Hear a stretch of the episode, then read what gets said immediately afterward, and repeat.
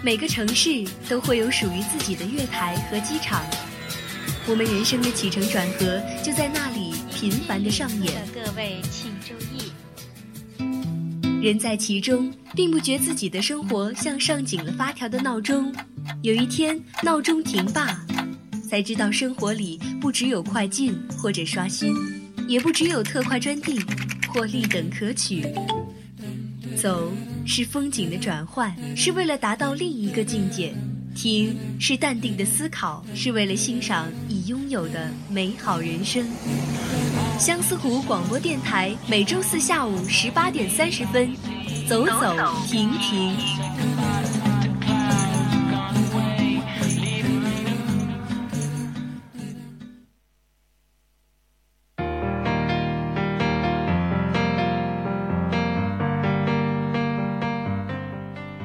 朋友们，大家好！又到了每周四与您准时相约的《走走停停》了，我是宝龟。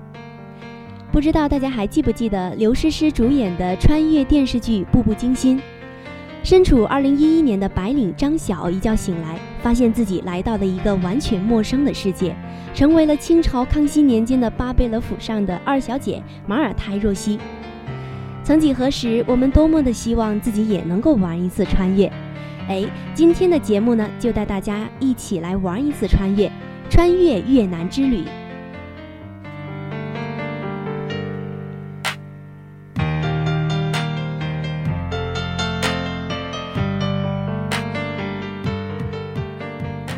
越南位于印度支那半岛东部，濒临泰国湾、北部湾和南海，毗邻中国、老挝和柬埔寨。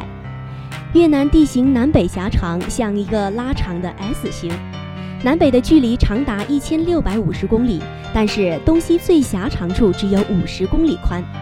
这样特殊的地形呢，只要一次从北至南的穿越之旅，整个越南的美景美食我们就可以进行领略了。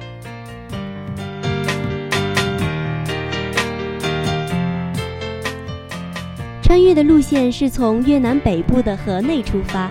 向南来到中部的顺化，那么领略完顺化的古朴风情，再来到有着阳光和沙滩的芽庄，最后就是有着“东方巴黎”之称的胡志明市。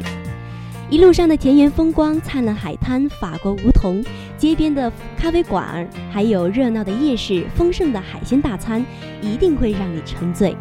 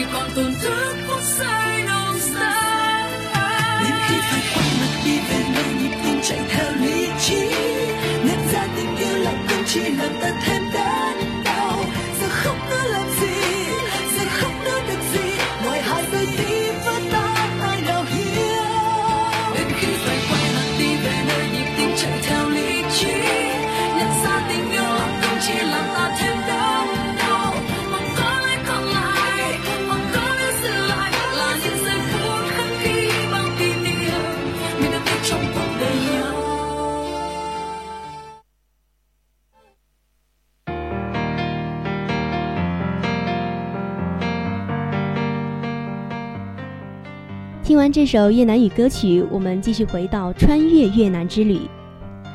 首先来到的是越南的首都河内，河内的老城区俗称三十六行街，顾名思义，每一条街都是做某一种相同生意的。虽然现在这种划分已经改变，但是仍然可以看到鞋子一条街、服装一条街，甚至摩托配件一条街。在街边你会看到。那些开给游客的小店里摆满了越南特色的手工艺品，各式各样的丝绸制品、木雕、漆画等等，真的是美不胜收。还能够经常看见的是穿着传统的服装、头戴斗笠的女子，挑着扁担在街边疾行，担子里面是碧绿的青菜、缤纷的鲜花，最多的还是鲜嫩欲滴的各色水果。在一些小巷子里面，到处都是新鲜的农产品，削甘蔗的、捣虾酱的，这熟悉而又陌生的场景，真的是让人喜欢的不得了。这里既是繁华的河内，也是生活的河内，虽然没有浪漫的情调，却也是那么的鲜活动人。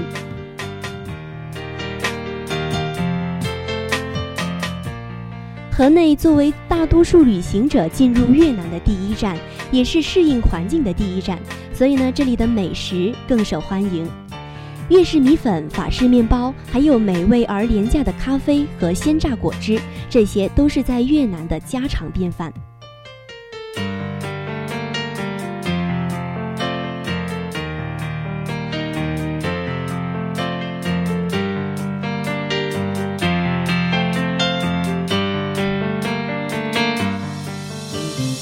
接着是越南中部的古城顺化，在这里也有一座故宫。走进故宫的第一道大门是午门，无论对于越南还是对于游客，故宫终究是避不开的，哪怕它再小，哪怕它已曾废墟，因为在它的身上已经深深刻下了历史的烙印。时间就是那古老的砖墙上最无奈也最美丽的花纹。顺化跟河内、西贡这些大城市比起来，名气就略小了点儿，但是它的开阔、古朴和寂静，给很多从河内下来或者是从胡志明市上来的人的第一感觉呢，就是耳朵终于是消停了。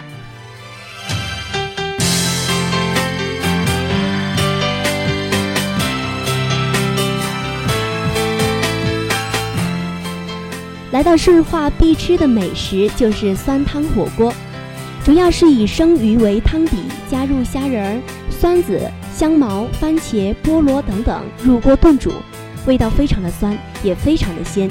除了当汤喝外，也可以泡米粉或者是饭来吃。还有顺化的牛肉粉，也是在越南顺化流行的一种米粉做法。相比于越南粉，顺化牛肉粉更粗一些。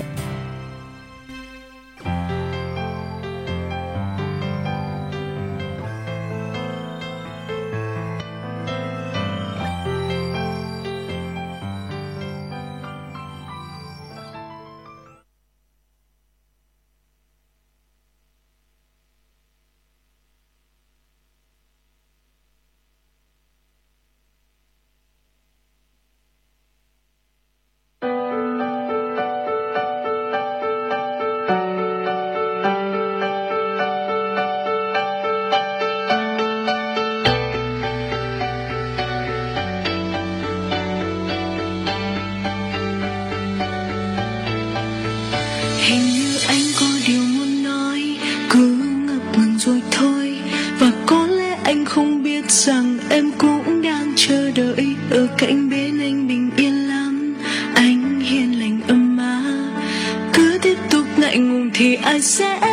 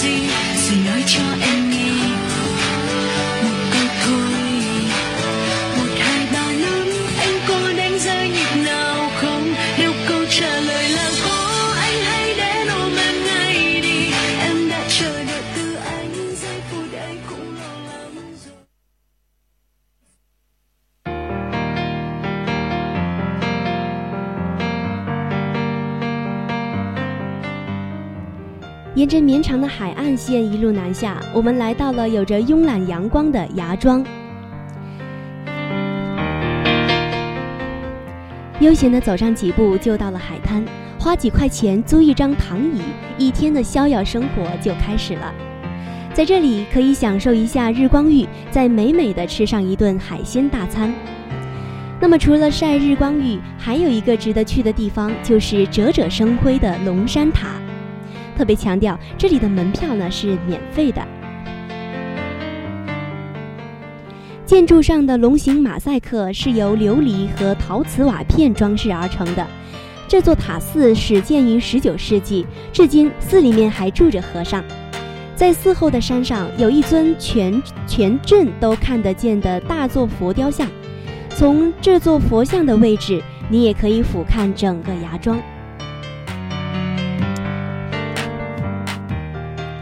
刚刚提到美美的吃上一顿海鲜大餐，其实芽庄的海鲜是远近闻名的。特别想给大家推荐的是海边婆婆烤龙虾，这名字听着有点奇怪哈，不过这恐怕是芽庄最有名的菜肴了。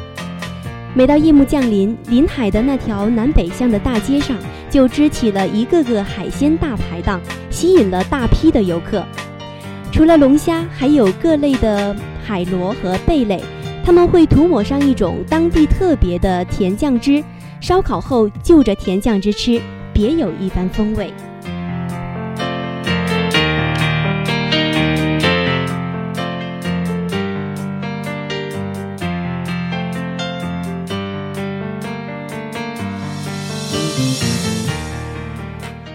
过了河内、顺化、芽庄三个美丽的城市，最后我们来到越南的南部，进入越南最大的城市胡志明市，又称西贡。砖红色的大教堂、洁白的圣母像、百年老邮局，安静地矗立在城市中央，在高高低低的错落的新旧楼群里，仿佛是时空倒转了。这里的商业发达，曾有“东方巴黎”之称。虽然市里面没有独特的名胜古迹，但是法式建筑都比较多，如饭店、教堂等等。这些法式建筑具有浓厚的法兰西文化风格和很高的观赏价值。法国殖民时期，西贡是欧洲人踏上这片土地的第一站。法国人在这里用心经营，也把法国式的生活习惯和情趣烙印在西贡的举手投足之间。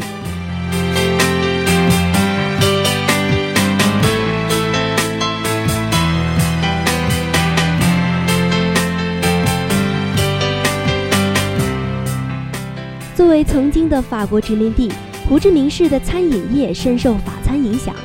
从街头随处可见的法棍到高级餐厅里的法式大餐，你都可以品尝到任何口味的法式料理。法棍就是硬棒面包，往里面加奶酪、番茄、生菜、火腿或者是煎蛋制成。有些小酒吧供应的法式简餐倒是物美价廉，只是环境嘈杂了点。晚上小巷子里的猪排饭、米粉也很适合我们中国人的口味，平均一个人只要一万越南盾左右，也就是三四元人民币。